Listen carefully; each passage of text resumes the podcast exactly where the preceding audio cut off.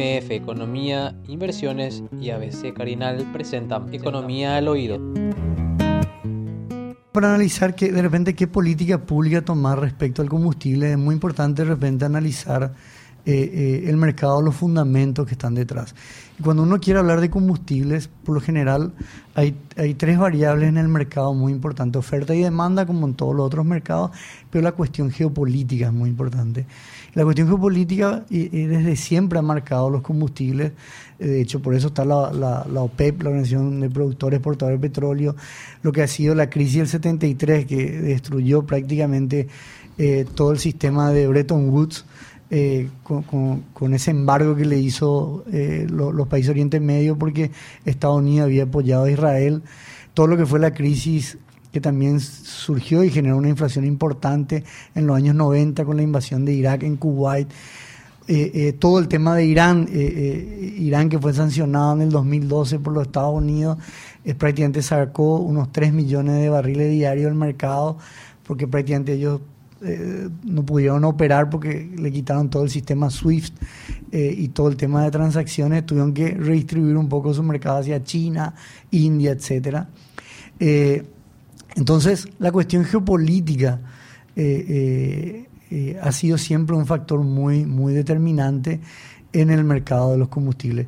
Y una vez más, como vemos en el primer gráfico, en el primer gráfico lo que se ve ahí para la gente que nos sigue la radio es un mapa de Ucrania y, básicamente cómo fue cambiando. Del lado, lado izquierdo es la parte más actual, el lado derecho eh, eh, por lo general fue cuando a fines del mes de marzo, un poco lo que era esa estrategia inicial, y, pusimos como título ahí de esta presentación Cambio Estrategia porque eh, lo que los analistas políticos coinciden es que básicamente lo que se esperaba es que al invadir Rusia-Ucrania en dos semanas Zelensky se rinda, Zelensky era un comediante, actor de tele.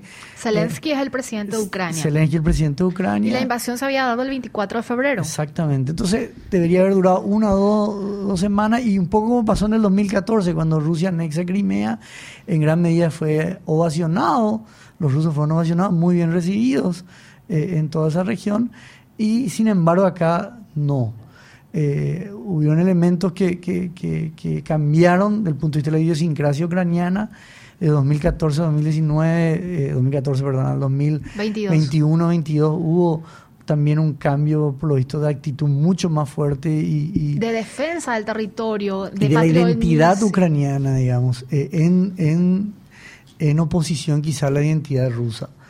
Entonces, eh, lo que hoy se ve, y, y, esto es muy importante para el mercado combustible, vamos a ver por qué, es que las tropas rusas se están replegando hacia cerca de la frontera, es decir, cerca de donde está su territorio, eh, hacia el este, en todo lo que es la región del Donbass, y, y, uno lo, bueno, entre paréntesis también, uno de los, de los requisitos que pide Putin para, para parar la invasión y tener un acuerdo de paz es que se reconozca la independencia de la región del Donbass, eh, separado de Ucrania, y, en gran medida eso, ¿por qué? Porque eso le permite al ejército ruso, que ha tenido una muy dura resistencia, con una moral muy baja, con grandes pérdidas en todo lo que ha sido, sido el ataque al norte rodeando Kiev, eh, hoy hay un repliegue importante de tal manera de tener eh, suministro de combustible, alimentos, armamento y munición, etcétera. Incluso se habla de que eh, se asegure esa zona de tal manera que también eh, eh, la Fuerza Aérea pueda incursionar, que hasta ahora ha sido eh, bastante, digamos, poca la participación que ha tenido. Recordemos que cuando hablamos de puntos estratégicos, que el ejército ruso esté casi en el centro de Ucrania le genera unas dificultades enormes en materia de provisión, como bien decís, por el frío, por las condiciones, porque es trasladarse, traer abastecerse y luego volver. Entonces, evidentemente, y algo que vos habías mencionado tiempo atrás también, Alfredo, que me parece muy importante, el cansancio mental también, ¿verdad? O sea, eh, haber estado desde el 24 de febrero frente a, a, unas tropas que están invadiendo desde ese entonces hasta ahora, evidentemente termina incidiendo muchísimo. Y se debilitan, vamos a decirlo, y termina siendo, en vez de una oportunidad, termina siendo una debilidad para el ejército ruso.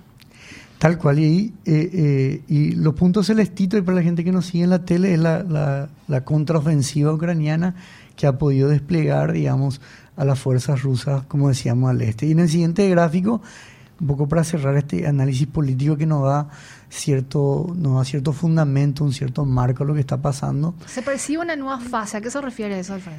Se percibe, se percibe una nueva fase, ¿por qué? Porque, eh, ah, de este lado, de lado. Ahí, se ve mucho mejor. Bien, eh, si no se ve mi tonsura, dice la gente acá. Ah, bueno. bueno, ahí lo que vemos la parte rosada y por qué hay una nueva fase en la guerra, en el conflicto bélico, en gran medida porque eh, eh, si vemos toda la parte rosada, que es lo que, lo que ha controlado el ejército ruso. Eso ya es la frontera con Rusia, para la gente que nos escucha. Exactamente, eh, está prácticamente controlando de esta manera el 80% de lo que es el acceso que tiene Ucrania en el Mar Negro. Y, y, ahí vemos la ciudad de Mariupol. Mariupol lleva bombardeada, dicen que está más del 90% destruida, todavía resiste. Y, en gran medida para Rusia es muy importante, digamos, acceder a Mariupol de tal manera de tener eh, toda la unión entre Crimea, que es parte ya de ellos, con toda la región del Donbass. Entonces se da una unidad territorial que le permite asegurar, digamos, eh, eh, ese paso, digamos, en ese territorio. Por otro lado, la ciudad de Kherson, Kherson, que se ve un poco más arriba de Crimea, es una ciudad muy importante también, donde sigue siendo bombardeada prácticamente de los comienzos. ¿Por qué? Porque eh, Crimea está sobre el Mar Negro, Crimea no tiene acceso a agua dulce. Eh, es muy importante y toda la, la provisión de agua dulce que tiene eh, Crimea viene del río Dnipro, que termina obviamente desencauzando por el Mar Negro, pero que está prácticamente las fuentes vienen de esa ciudad. Entonces, ¿qué significa todo esto? Significa que, que se agote el conflicto militar en, poco tiempo es muy poco probable. Probablemente esto haga que se extienda el conflicto bélico. ¿Se habla de algún plazo, Alfredo, estimaciones? Y, y eh, desde el punto de vista del conflicto bélico, y, puede ser tres meses, seis meses, dos años. Pero acá, eh, y después vamos a ver, tenemos que también pensar más allá del conflicto bélico. Así es. Eh, y, puse ahí unos puntos para la gente que está eh, eh, en la radio que nos está escuchando. Entonces, asegurar una línea continua, limitar a Ucrania el acceso al Mar Negro, hundir la economía ucraniana, porque toda esa zona, digamos, es donde en gran medida se exporta granos de trigo, granos de maíz, todas las fábricas de acero, etcétera. Y por último, los dos puntos más de propaganda es eh, eh, Putin tiene que salvar su cara. O sea, más de 10.000 rusos han, muerto en este conflicto. Eh, algún objetivo tiene que tener para salvar su popularidad y la imagen que él quiere transmitir, digamos, de Rusia hacia el mundo, ¿no? entonces, pasando al segundo punto, más allá del conflicto bélico, ¿qué pensamos? Ahí en la siguiente lámina, para la gente que nos sigue en la tele. Reservas de crudo esto estamos hablando de principales países que tienen, vamos a decirle, su, su, producción de, crudo en el mundo, Alfredo. Sí, eh, y acá lo que hablamos con este mapa, eh, ¿cuáles son las reservas de crudo probadas? Probadas significa que, eh, dada una tecnología existente, dada la tecnología actual, pueden ser extraídas hoy. en América tenemos en América tenemos Venezuela, que es, el que, la, reserva de crudo más grande del mundo, con cerca de 303 mil millones de barriles. Eh, y después tenemos, bueno, eh, Arabia Saudita, eh, Irán, Emiratos Árabes, Kuwait, toda esa zona dicen que es una de las zonas donde parece que están las bolsas de gas más importantes del mundo y las reservas de petróleo más grandes, ¿verdad? ¿Y en menor medida? Y en menor medida vemos Rusia. Rusia tiene 80 mil millones de barriles de, lo que sería una estimación de 80 mil millones de barriles. Y eso, para el consumo que tiene Rusia hoy, Rusia hoy consume cerca de 3.6, 3.7 millones de barriles diarios. Eh, esto le da para 58 años más o menos. Claro, eh, si no exporta, ¿verdad? Si no exporta, Si estoquea o si exportara, si exportara al ritmo que está, al ritmo que, extrae hoy, que, está en el siguiente gráfico, que es en la siguiente lámina, que prácticamente son unos 10 millones de barriles diarios la producción de Rusia, los cuales, como decíamos, 3.6, 3.7 consume, eh, el resto 6.3, a veces incluso 7 millones de barriles en promedio diarios que Rusia exporta. Ahí eh, esta reserva duraría unos 20 años. ¿Podemos pasar a la siguiente lámina, por favor, Steffi? Ahí. Entonces vemos por qué todo este conflicto bélico ha alterado eh, y, y genera una cuestión, digamos, importante en los combustibles y porque Rusia es el tercer gran productor. Vemos que Estados Unidos es el primero. Estados Unidos es el primero, pues viene... ¿Podrías, por favor, decir los datos, Alfredo, para que la audiencia nos siga? Bueno, en gran medida, eh, la, la, las estimaciones que hay hoy es entre 96 y 97 millones de barriles diarios que se producen en todo, en el, todo mundo. el mundo. De crudo estamos hablando, claro. no de los productos derivados. Eh, siendo haciendo este cálculo, Estados Unidos es el primer productor con 18.6 millones en promedio. Hay que ver que esto varía por día y varía obviamente por el promedio mensual. ¿no? Y se lleva el 20% de la producción mundial de petróleo. Exactamente. Estados Unidos, que hace 10 años era un, un, un productor que ni siquiera podía abastecer su, su mercado interno, ¿verdad? hoy es uno de los grandes productores. Y que eh, cuenta con una reserva que se desconoce con exactitud de cuánto estamos hablando. Totalmente, eso que ellos, ellos eh, en gran medida están en este liderando ese ranking porque han incursionado en todo lo que se llama el fracking, eh, que es otro método, digamos, por un lado polémico desde el punto de vista ambiental, pero por otro lado también ha sido muy eficiente eh, y que ha permitido, digamos, a los Estados Unidos llegar a este nivel de producción, incluso no solo de autoabastecerse, sino que también de, de, de exportar, digamos.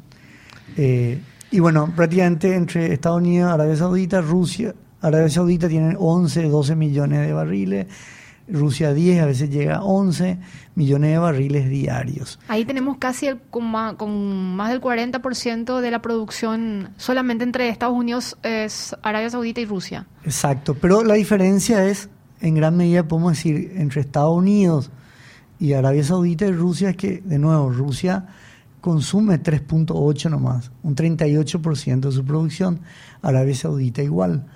Eh, entonces, eh, a diferencia de Estados Unidos, Estados Unidos de los 18 que produce consume 17 o casi 18 a veces. Entonces, eh, como son economías tan grandes, China, China es productor de petróleo, pero es un gran importador también. ¿Por qué? Porque la población, la industria el, eh, en China es enorme. Veo que produce 4 millones de barriles diarios China, casi 5. Exactamente, y, y importa otros 5 más. Entonces, eh, eh, eh, ¿qué es la diferencia? Que, que Rusia es un gran jugador en el mercado internacional porque es un gran exportador.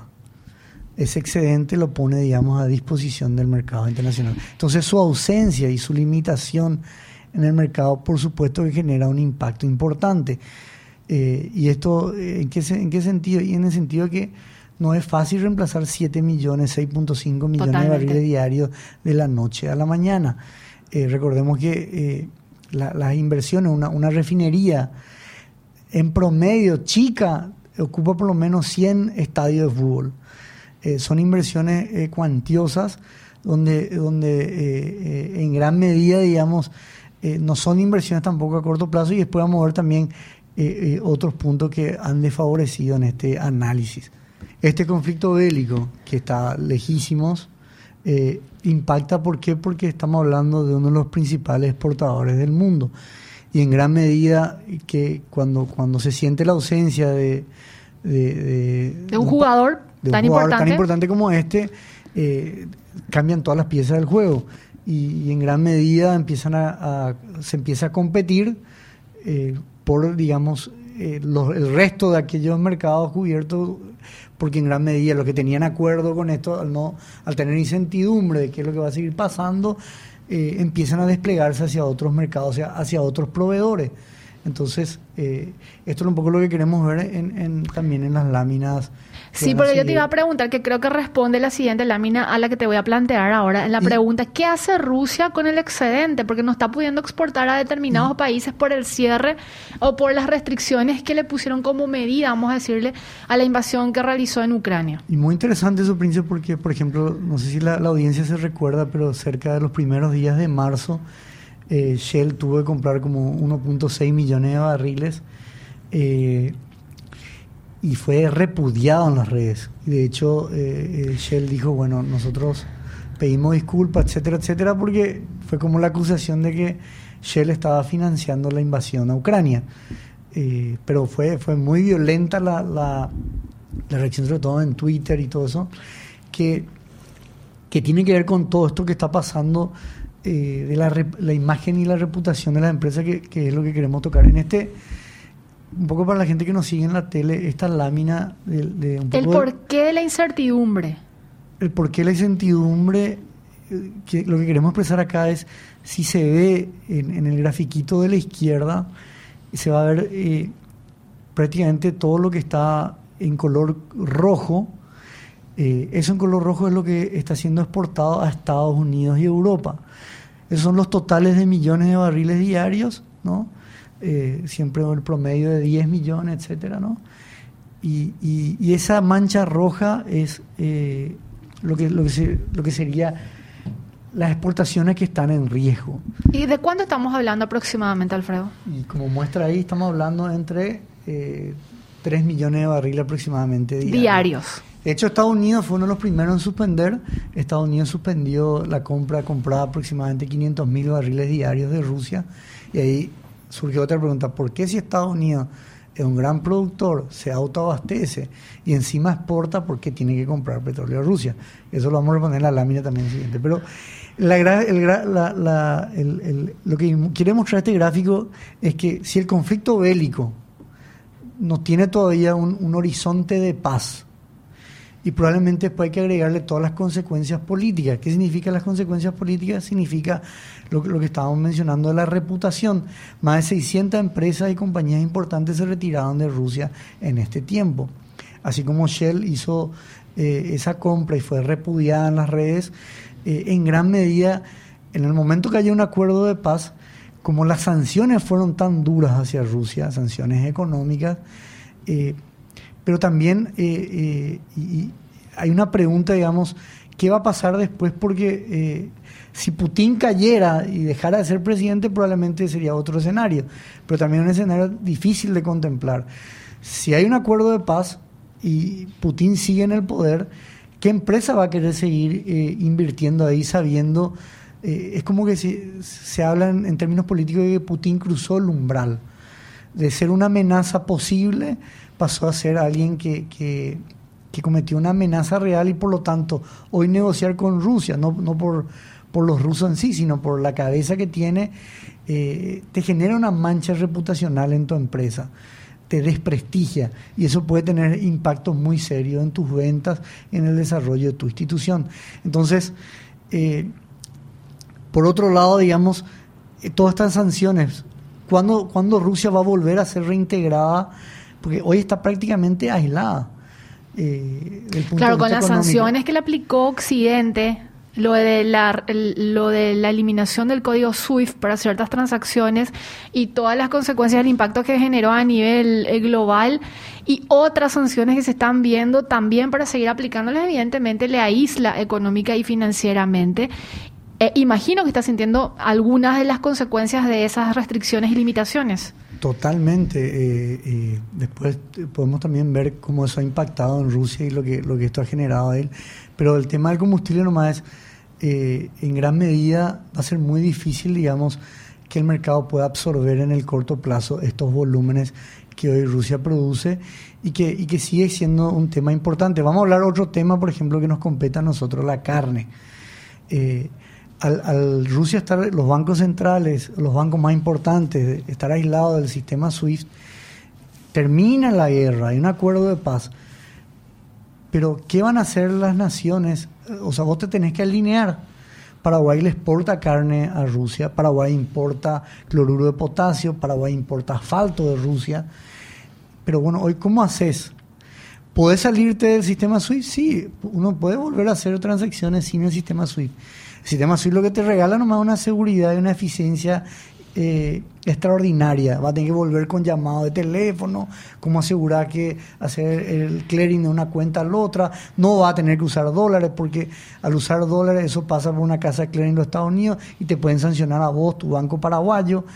Entonces, eh, y por otro lado, si vas a seguir comercializando con Rusia, te va a ganar probablemente enemistad de, de Estados Unidos, que es la situación que están pasando algunos países que prácticamente se están lavando la mano, ¿verdad? Y, el caso, el caso, súper ejemplo es el de China, que se mantiene hasta ahora neutral. Sí. Aparentemente neutral, digo. Claro, que hablan, hablan a favor de la paz y tratan de intermediar por la paz, pero bueno, tampoco eh, eh, quieren darle la espalda a Rusia, ¿no? Entonces, eh, te genera un montón de incertidumbre y, y, esto va a hacer que el, que el escenario en varios ámbitos sea complejo. Eh, cuando hablamos de los fertilizantes es otro tema. Entonces, eh, tenemos más que pensar que más allá del acuerdo de paz, acá el, orden global económico como venía, se venía construyendo, es decir, de la caída del muro de Berlín, donde era un sistema que iba creciendo de manera importante, eh, porque prácticamente el comercio internacional se iba construyendo tuvo algunos picos, así la crisis financiera del 2008, la guerra comercial entre eh, China y Estados Unidos. Pero hoy, hoy eh, una economía tan importante como la Rusia te genera interrogantes importantes. Entonces, cerrando nomás en el, en el gráfico de la derecha, lo que vemos es cómo hoy Rusia está vendiendo el, el, el petróleo los Urales a 30 dólares de descuento respecto al precio del Brent. ¿Y quiénes son los que le están comprando hoy? China ha aumentado sus compras a, Rusia, eh, India ha aumentado sus compras a Rusia, el pago de esto, eh, India le está pagando ya en rupíes y rublos. no más en dólares. No más en dólares. China sigue pagando en euros a, a Rusia. O sea, están ya esto venía un poco de antes, tratar de salirse un poco de la hegemonía del dólar. Yo mencionaba, porque había leído un artículo ya tiempo atrás, cuando justamente inició esta invasión, de que muchos de los empresarios, vamos a decirle, vinculados a Putin, ya veían venir esta situación desde el 2014. Por eso que vos también mencionás como una amenaza latente que se terminó, vamos a decirle, confirmando o aplicando en el 2022. Entonces, esa estrategia de, un de una eventual invasión o de una guerra hizo que estos empresarios ya se vieran otras estrategias que no hicieran que dependieran tanto, por ejemplo, del dólar y eh, fueran por otro tipo de inversiones que no fueran en esa moneda. Entonces eso de alguna manera les permitió tener cierto colchón y también espalda para tratar de soportar lo que va a durar este conflicto. Así mismo, Prince, y, y, recordar nomás a la audiencia eh, en esta esto que mencionábamos, esta retirada de las tropas rusas alrededor de Kiev, eh, han surgido crímenes de guerra importantes, eh, violaciones, asesinatos civiles.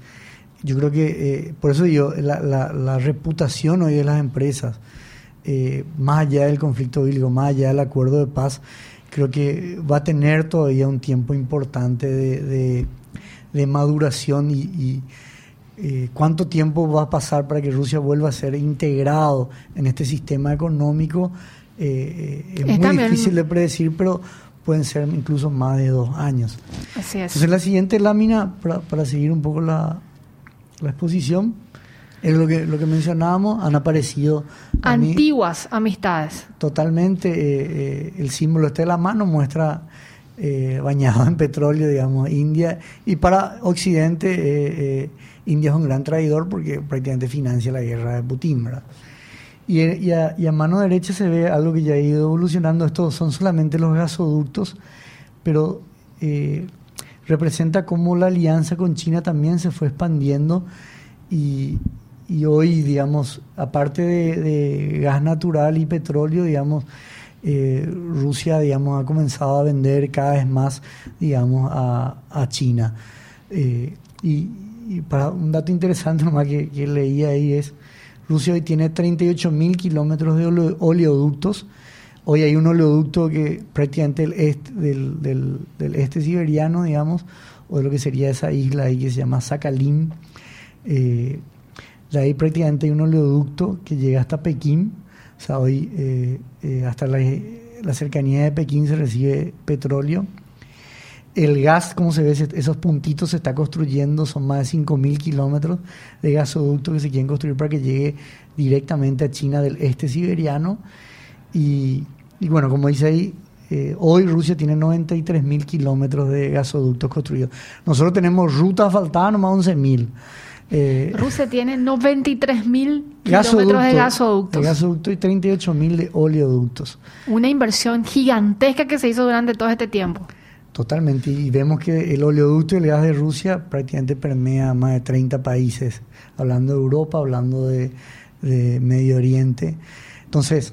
Eh, eh, esto que vos estás eh, describiendo y utilizando como soporte, Alfredo, me parece sumamente interesante porque te da la pauta de que hay un plan detrás de esto en el sentido de romper eso que vos decís, ¿verdad? De la dependencia de otros países y de tal manera que China y Rusia pueden hacer directamente relaciones comerciales sin intermediarios en materia de envío de productos y obviamente en materia de transacciones vamos a decirle, eh, cuando hacen este tipo de comercializaciones. Y, afirmando lo que vos decís, nomás este es un escenario posible eh, de que en gran medida todo el mercado mundial se redistribuya. De esa manera se podrían volver a las predicciones eh, que se tenía a comienzo de año, antes de la invasión y antes que el precio del crudo se empiece a disparar. ¿Por qué? Porque en gran medida lo que Europa hoy consumía de Rusia puede ser que hoy le venga a partir de Medio Oriente y, lo que China y India, Indonesia recibía de Medio Oriente probablemente hoy pueda venir, de Rusia. Entonces eh, se, redistribuye y eso haría de que los precios del crudo vuelvan a estar bajos.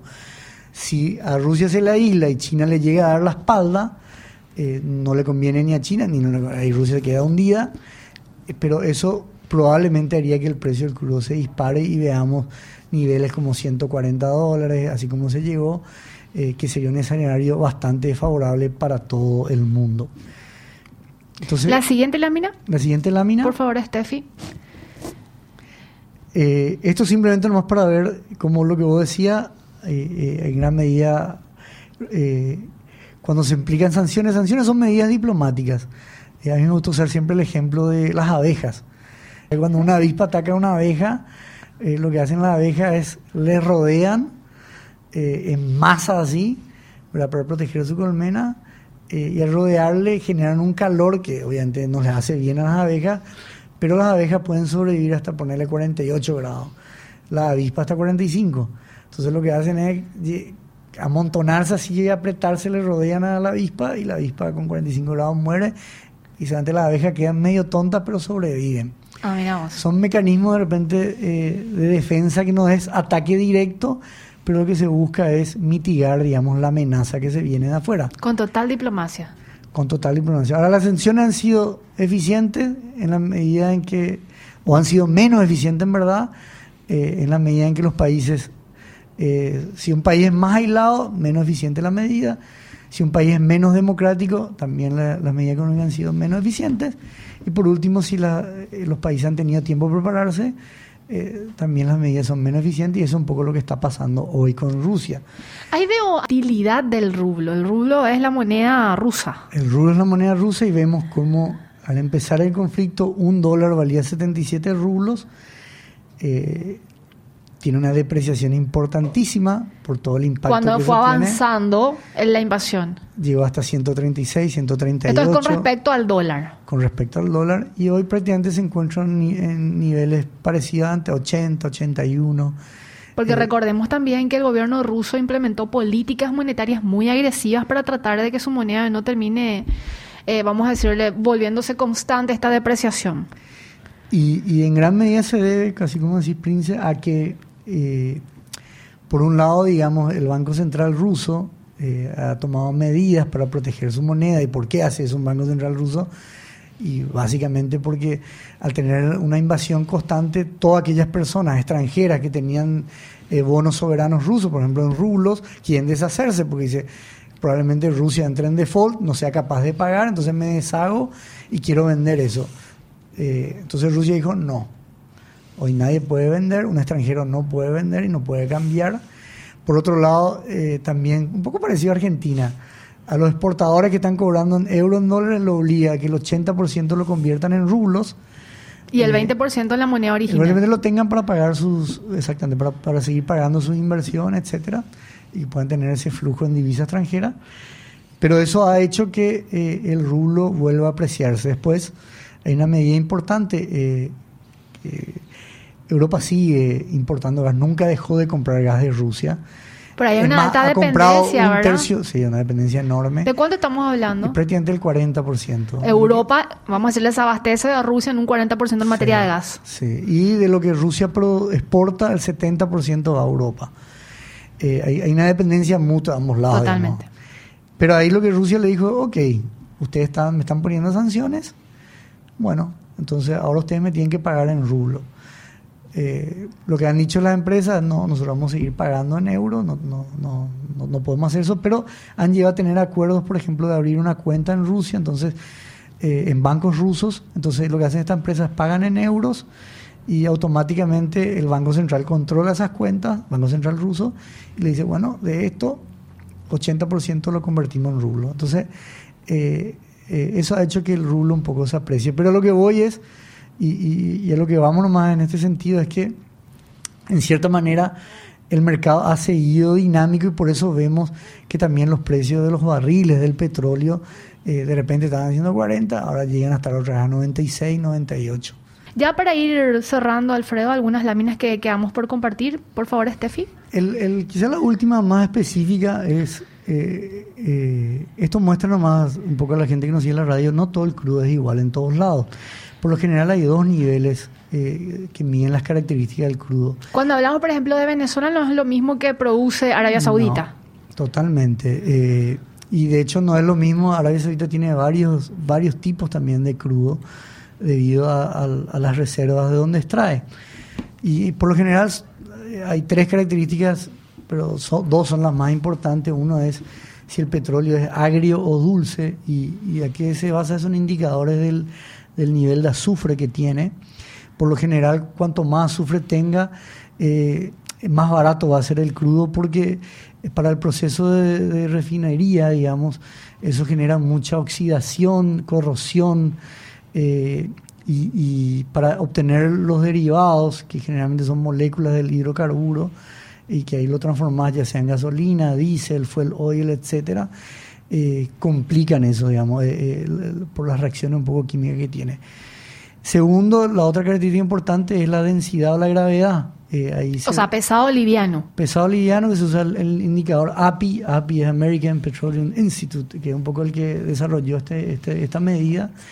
Y el API lo que te dice es 100, eh, menos de 20 es, eh, es pesado, entre 20 y 31 es eh, intermedio y por encima de 31 es Liviano. es liviano. Entonces, eh, ¿qué pasa acá? Que bueno, el, eh, Rusia tiene eh, una fuente muy importante eh, en la región del Volga, podemos decir al sur de Moscú, tiene otra, otra bolsa muy importante en el Ártico, eh, reservas, en el oeste siberiano, tiene otra reserva importante en el este siberiano y tiene otras muy importantes en lo que sería al norte de Vladivostok, prácticamente en la frontera con Japón, y todas esas tienen condiciones muy distintas. Hoy se conoce el, el- petróleo de los Urales, el Urals Blend. Blend es como esos vinos que vos tomás, Prince, que tienen varias cepas, Cabernet, Carmener, eh, Syrah, etcétera. Bueno, un blend mezcla distintos tipos de contenido y, y es por lo general lo que se vende. Pero ¿cuál es el punto acá? El punto acá es que las refinerías están hechas según la medida del insumo que vos vas a comprar.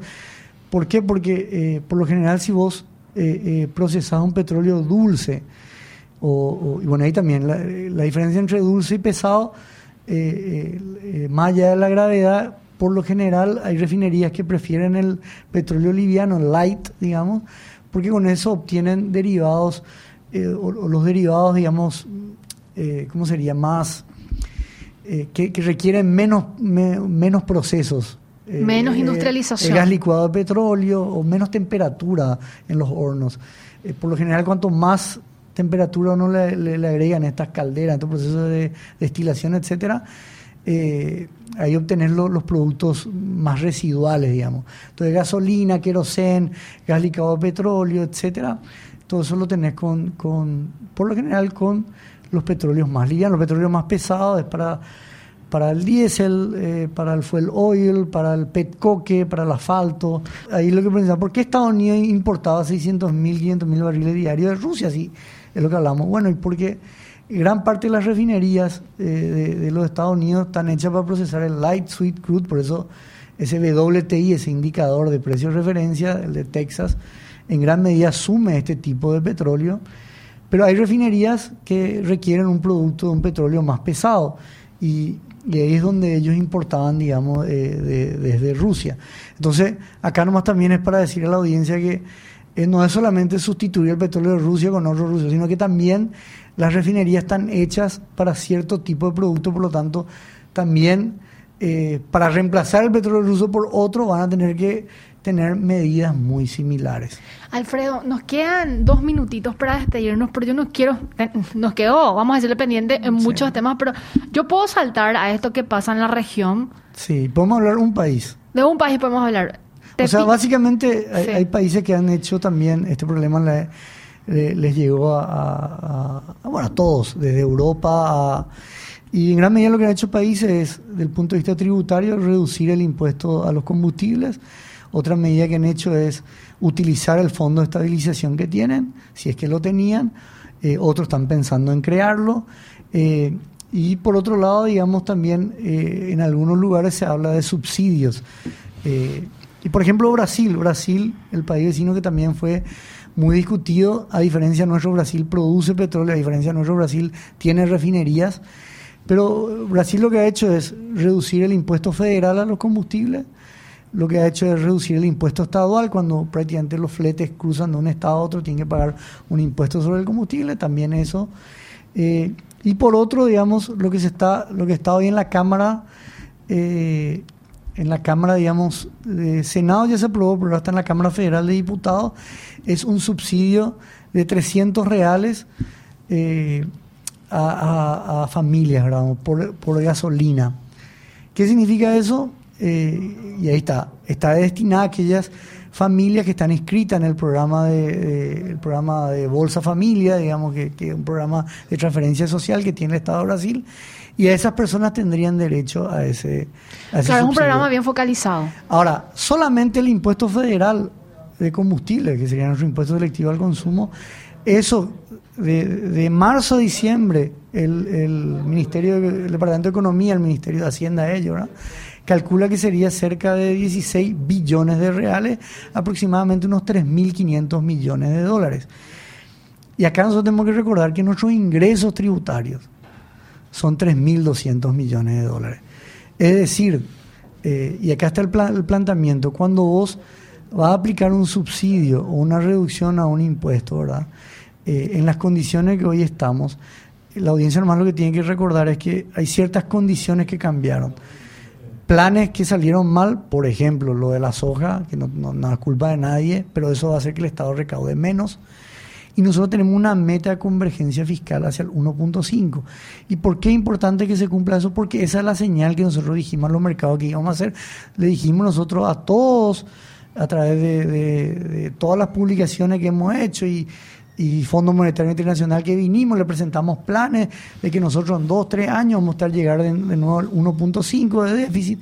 Entonces, ¿qué pasa si no cumplimos eso? MF Economía Inversiones, ideas globales para necesidades locales. Visítanos en www.mf.com.py.